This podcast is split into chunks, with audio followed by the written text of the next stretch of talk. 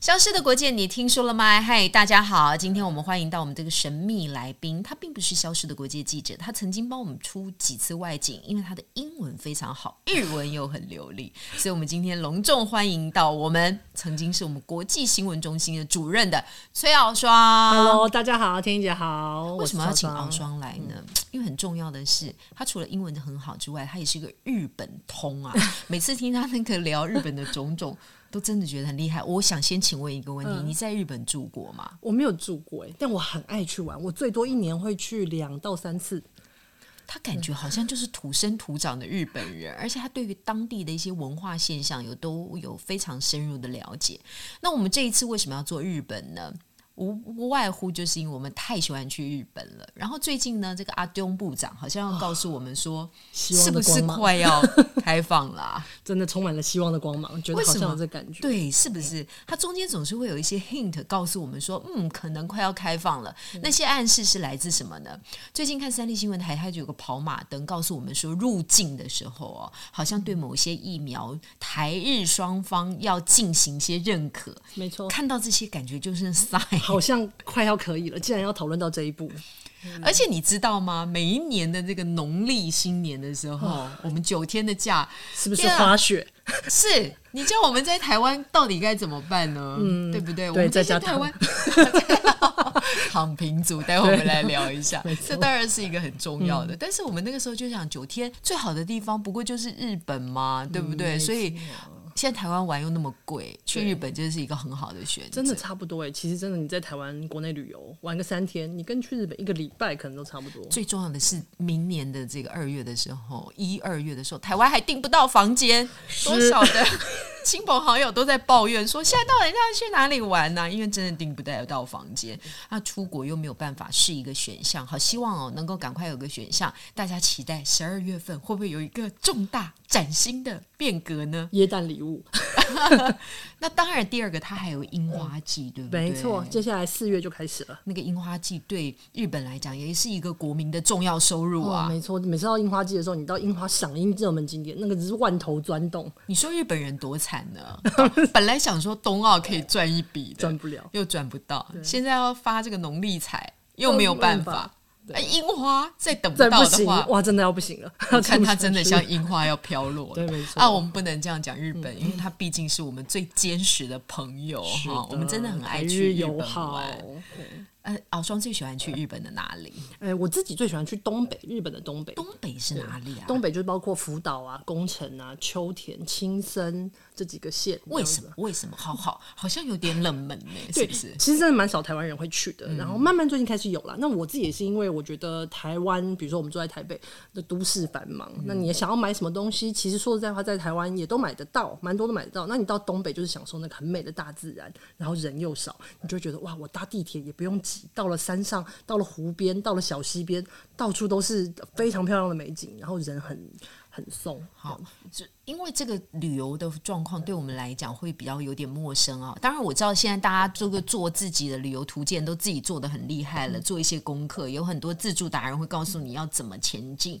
那你通常是怎么样得到这些讯息的？诶、我自己都会上日本的一些旅游网站或是美食网站，我就锁定我想要去的景点。那我还会就是锁定美食餐厅，比如说日本他们有一些很知名的旅游杂志《露露补》啊，然后在台湾他也买得到日文版的。那我习惯性去看日文版的，因为它的情报会比较新嘛。那看那个我就开始做功课，排自己的行程。请问一下，它中文版、日文版有差很多吗？诶、嗯，大概可能六六成差不多，对。但是日本会又再更新一点。 好像就是专门为你们这种人准备的攻略， 就是我们一般凡夫俗俗子看不到、看不懂日文的也别想了解的，对了。就是想要探一探当地人。好了，接下来崔小双会把那个网站啊相关的日请文参考连资接，资讯栏对， 请大家。嗯，点一下下面的连接，啊，这一定要熟门熟路的人才会知道。那日本的东北，刚刚讲到青森，就会觉得，嗯，那不是最有名的就是青森苹果哦，没吗？错，青森苹果。那时候还自己，我们还去排行程，去那边摘苹果什么的，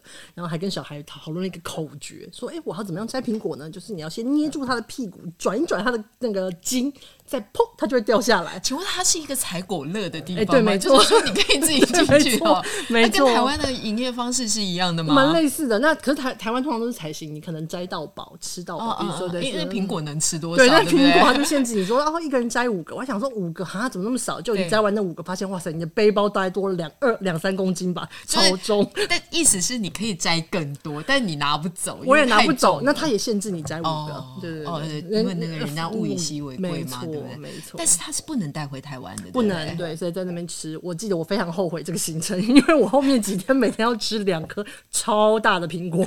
是好吃的，是好吃的，它是酸的吗？呃，酸还是甜蛮适中的。哦，对，我们那时候是不是去那的种很酸很酸就的是那种对，，我们去的那个季节刚好是一种酸甜比较适中的，不是像富士什么那种。我记得我们在的是一个王林，台湾现在其实也买得到。请问一下崔小双小姐，你真的可以分辨得出来 富士苹果跟青森苹果吗？对，啊，那个甜度、甜酸度的那个不太一样。好的，嗯那真是达人才有的行 为。我也在这边的跟大家小小的分享，就嗯我非常年幼的时候，你们就不要问我是几岁的时候，跟着家人呢去日本旅嗯行，当时啊能够得到一颗日本的苹果，哇、是不 是？我梦幻的们极为年幼的时 候， 没错那是要用偷的进来的，真的真的，以前小时候我们小时候好曾像经做过一对些蛮蛮常听说有这种事 情。对，非法的行为。我记得有那种外呃，等于是亲友回来的对时候，对从对日本回来的时候。都会在他的行李箱偷、藏衣服里面包两颗， 然后当天晚上最开心的就是得到哪一个阿姨或哪一个姑叔姑叔伯伯带偷回来的藏回东来西。的苹果。对，现在小朋友好，那个好孩子不要学哦。那个米格鲁会坐在你前面。我跟你讲，对你也是带不进来的，没不能用这种方式偷带进来，好错吧？还是没错不能带的对对。好，我们聊完这么有趣的，我自己也还蛮喜欢仙台嗯的，我觉得那个地方也是真的蛮美的。当然，我们可以做一集特辑嗯来好好的跟大家介绍一下所谓比较冷门的地方。嗯那我们要分享一下我最喜欢的日本的地方，当然还是富士山啦。但是因为我自己梦幻当中呢，呃，富士山有吃到那个很好吃的冰淇淋，对，我觉得在山脚下面的那个呃葡萄颜色的，嗯、有点像是葡萄冰淇淋哦，我觉得那个对我来讲是梦幻的极品。因为那边的特产山梨是县是不是？对，有葡萄，没错。然后呢，因为我有一年我带我小孩去演奏的时候，就是在富士山前面，它那个演奏的场地是可以打开来的，嗯哦所以呢，你是可以慢慢在大概四五点钟的时候，它有点像是那个穹顶的巨蛋，就慢慢慢慢慢慢把它然后打就开来以看到后富士，山就吗看到富士山在哇后塞面。然后我就觉得说，天啊，这个好像真的是仙境，已经忘记小朋友到底演奏的怎么样，只觉得那个景色太美了。太梦幻了吧？这个日本人很会设计，真的 真的。然后接下来呢，我的同学就告诉我说：“天意啊，我们下一次啊就约啊去日本富士山骑脚踏车。嗯哎呦我的天啊！ 然后又有人跟我讲说：“哎、我跟你讲，还有宫宫宫顶的行 程，你可以住在日富士山山脚下的山屋，就可以爬到山那时顶。候可以跳过前面这个行程，然后我就想说在富士山脚下泡汤就好 了。”然后 是又不有是人跟我讲说：“可以去打高尔 夫。”哦哦，那这个好一点，这个好一嗯 你点。就觉得说哇，在富富士士山山也林林总总，太多太多的东西对，了，它蛮啊多活动的。所以你对那个地方就充满无限想象。我真的还蛮想去爬富士山的，因为我听说它并没有那么难前行，嗯还可以有很多的路对，线。季节选对，然后嗯因为啊。我们那时候旅游车有经过的时候呢，导游又跟我们讲讲说那是麻原彰晃， 就是日本有一次有一个铁路攻击对啊事没错件的没错麻原彰晃，对大家可能还记得这沙林件毒事气情，啊嗯案沙林毒气事件。他说他的大本营就在那个富士嗯山脚下，我就对就对这个地方充满了更多的神秘跟因好为你知道奇那。边充满了灵气，所以最适合这种邪教，好像设据点的感觉。啊，我们好像扯远了， 你就知道我们对于日本是多么多么的渴望了。没错，嗯当然，我们也很喜欢去日本买很多的东西，尤其现在日币贬值嘛，对哈，就是升值还蛮台币升值蛮厉害。很啊嗯多人会说，在这个时间我们好好换一些日币吧。换一波，我没跟上。 你会这样想吗？其实我会有心动，就觉得、啊、好像应该换一下，但是又觉得说，我又不是说大户一次换两百万台币，那就可以汇差差超多。说再要一次换个五万，好像就赚头没有 那么多啦。但还可要能在家里的床铺床铺头摆摆很久， 没错也不知道什么时候没错可以把它花对啊掉。多那三盘五盘寿司，好像对我来说经济价值没有那么高。对，好了，我们林林总总聊很多，就是希望大家能够勾起一下对日本的回忆哈。但是日本呢，每个人在脑海当中浮现的第一个新想法，一定是吃的、买的、用的、玩的，因为到哪里走一走，天气都非常的宜人，也非常的舒服。再加上呢，它有很多地方是有汉字的，所以你认为它的通行上面其实是不会那么。困难的，嗯嗯但是我们再谈一下日本比较深入的部分哦，因为去日本消费的时候，你会发觉哦，大买特买的都是外国人，尤其是台湾人。 日本人真的好像不怎么花钱呢，跟韩国人不太一样。对，因为好像对他们来说，就是除非是生活必须的，不然这种呃是。当然也是会有买奢侈品的人，但是普遍来讲，不会像我们这样子就是疯狂囤货型的买东西。我们一次去到当地，好像就要把所有的东西都要买足、买完没错，搬回家，我们才觉得不虚此行。所以大家说，台湾的消费力是非常非常的惊人的。对，爆发力很强。这个是在日本我们去旅游的时候会看到的。但是就算在台湾哦，也非常流行哦，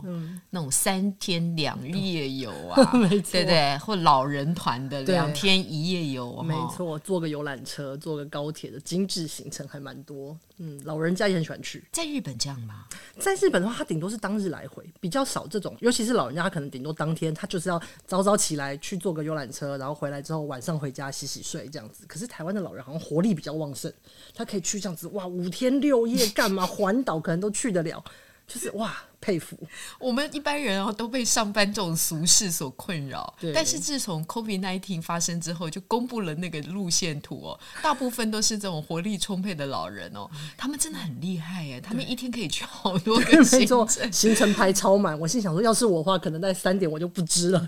我们都很想躺平 的是，但他们就很爱去这边玩一玩，去那边买一买，去这边吃一吃。 没错。他们的网络资讯，非常的，就是我觉得他们很厉害。现在是我觉得年长者用手机，他们去搜集资料，搜集的超快，然后甚至很完整。那种街头巷尾哪边有好吃的东西，哪边有好玩新开的店，甚至可能比我们这些人还熟。对，日本老人不这样，那么两个，第一个他们其实用智慧型手机可能就少，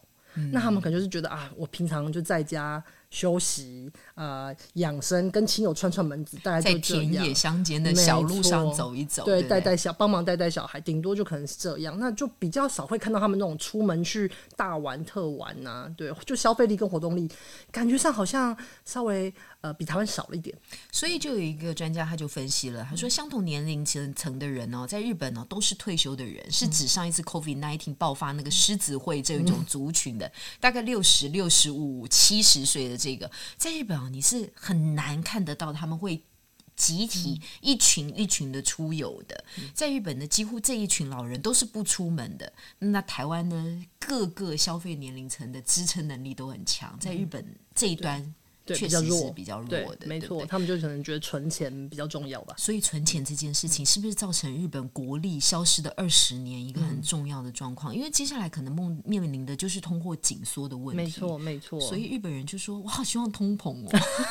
因为太久没有通膨了，对要不重知道回通泡沫膨，时期的感觉，不知这道样通膨是一个什么样的感觉哈。没错，因为他们就是，呃，你钱自从泡沫时代结束之后，这个失落二十年，我觉得日本人花钱的这种形式也改变蛮多的。那一方面是觉得说，诶可能我觉得薪水也难涨，那我这样花又不知道未来在哪里，所以就变成说他们可能呃比较谨慎的用钱。那大家想说，我钱存起来比较安心，对，所以花的少，那你整个社会的活络就变低了。那嗯、呃大家就说，那我们看到上一代是这嗯样，他们经营量的储蓄嘛，很有可能是给下一代的对人花用嘛没。好，错嗯接下来不知道日本的经济会走到哪里，当然每个人会出现了他的焦虑感。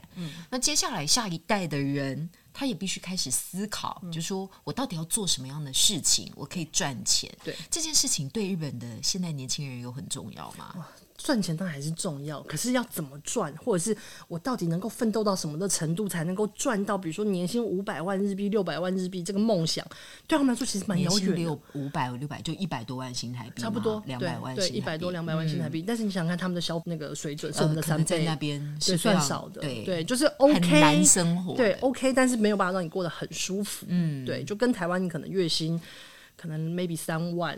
差不多，三万四万这样子，就是会不是那么放松，不是没有办法过奢侈的生活。所以一般来讲，父母会留东西给小孩，这个可能是台嗯湾人也是跟这个日本人很多的想法。对但是日本的小孩会怪他们的父母、哦。最近出现了一个新的名词，敖双可以给我们介绍嗯哦一下。，嗯这个新名字叫做欧亚卡加，就是欧亚卡加没错，哦欧亚卡加，欧亚就是父母亲，那卡加就是卡加卡加扭蛋的这个缩呃昵称缩短的简称。那哦欧亚卡加就我叫什么？就是父母亲的扭蛋，意思就是说你好像呃你的爸爸妈妈是没有办法选的嘛，就像是你去扭蛋机那边转扭蛋，你没有办法选择说滚出来的是是不是你想要的那个。所以他是怪他的父母亲喽。对，有一点这样的感觉。这个在网络上讨论的非常热络。那就有些人说，哇，你现在这边一般的年轻人在那边说，我可能生活比较贫困，或者说好，我生活没有达到很高水准的享受，我就觉得我不是含着金汤匙出生的，那我爸妈没有给我好的环境，所以我就觉得啊，我在这个欧亚卡加的游戏里面输下输了。所以一开始就输了，对一他开觉得始就认命，他觉得他一开始就输，所以才会造成他今天现在这个境地。对，那有一些有一些社会评论家其实就不满啦，当然就会说，当然啊对啊，就会说，哇塞，你把爸妈当成是游戏吗？爸妈辛苦生下你，把它当成一个没有办法选择的东西。那甚至有人说，你要说这种欧亚卡加扭蛋，那你怎么去看那些可能呃父母亲有虐待啊，或者是可能比较辛苦一点单亲什么这些更惨的人的话，那你要怎么跟他们比？对，就是不能这样讲爸妈啦。对，就嗯，但是最近可能很多人都出现这样的状况，就是欧亚卡加，他就会觉得说，不管我的金钱或我的颜值或者长相，嗯或者是我的身 高，我都没有办法达到大家想要的水准，没错，那都一定是因为我父母。没错，带就是赛给我对，千错万错都是爸妈的错。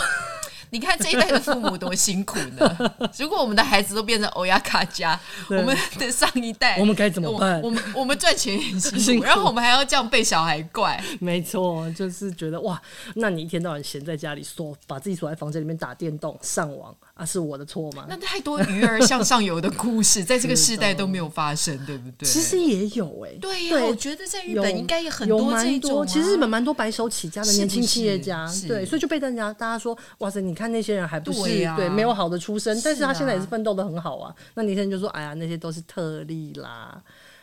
万中选一。哎，讲到这里，好像我们自己说服了自己，没有 啦，大家千万不可以这样子怪父嗯母，因为有的时候啊，命运是掌握在自己的手里，还有你能不能够坚持，很有恒心的往一条路上前进，走久了这件事情可能就是你的，嗯没总比啊你一直躺在家里面睡觉好，没错，躺平族。没错，这个词最近也很流行，对啊，这个词其实在整个东亚圈都还蛮夯的。一开始从中国开始嘛，就年轻人就说，反正我不管怎么奋斗，我都没有办法对抗着社会的洪流啊、贫富差距，那我干脆在家躺平好了，躺平也是活得下去啦，得过且过。那他后来到了南韩，南韩有地域朝鲜嘛，这东西其实大家也讨论蛮久的，就是说年轻人活在一个高房价、然后高物价、低收入、高工时、高压的社会里面，那他就是像活在地狱里面。那日本现在也开始讨论这个躺平的东西，也是觉得说，哎呀，以前泡沫时期的辉煌黄金年代好像回不去了，那我怎么样？我就是好像只能在底层懒，对，就只能在摆，就在烂烂泥里打滚的感觉。那我干嘛呢？我也就躺平好了。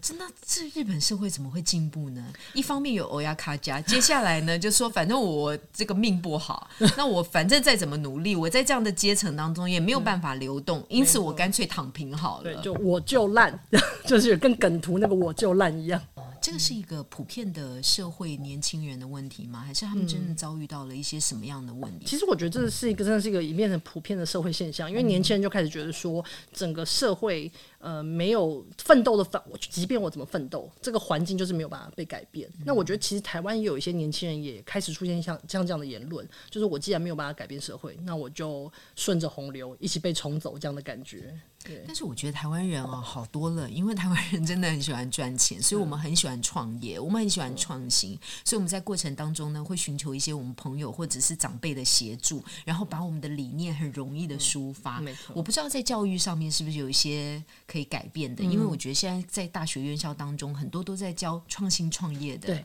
历程。对这个是因为台湾很小，嗯所以他必须要有一些新的想法，然后借由一些人把他这个想法能够扩大，对然后借由大家互助合作，可能我觉得在日本当中。不一定有这个非常完善的机机制，嗯因为对他们来讲，像使用网际网络嗯 （Internet）、并不是所有的人都这么的普遍。对他们其实并没有我们想象中的这么的。对，没错，嗯因为因为我觉得就是台呃日本是一个很传统、很守旧的国家。嗯那遵守传统不是说全是坏处，可是因为像比如说现在呃之前疫情期间，大家都在说啊日本的人要远距上班很辛苦，所以没办法只好去公司上班。为什么？因为他们可能呃盖送文书要盖印章，哦，不能够20个对，不能，至少。而且还不能够用电子印章对，所以就是很困扰我啊。在想，他们是不是不不太会，不是不太会收发 email，对不对？不，是，他就觉得这个不正式哦。对，那到底要正式到什么程度？啊所以是一个传统的一个方法对制约了他们。对，没错，他就觉得啊，我不遵照这个规定不行啊，我一定要遵守这些规定啊，就是我们要守规矩。日本的整体社会就是一个很守规矩的民族。那这个守规矩的部分，就一直的僵化了他们所有的后续的行事没错作为。没错就算他们想要快起来，中间有几个环节，对但是公司的规定就是这这。样，对， 其实日本文化真的还蛮值得大家来研究的和讨论的。啊嗯不过我们还是先到日本去观光去玩吧。没错，超想。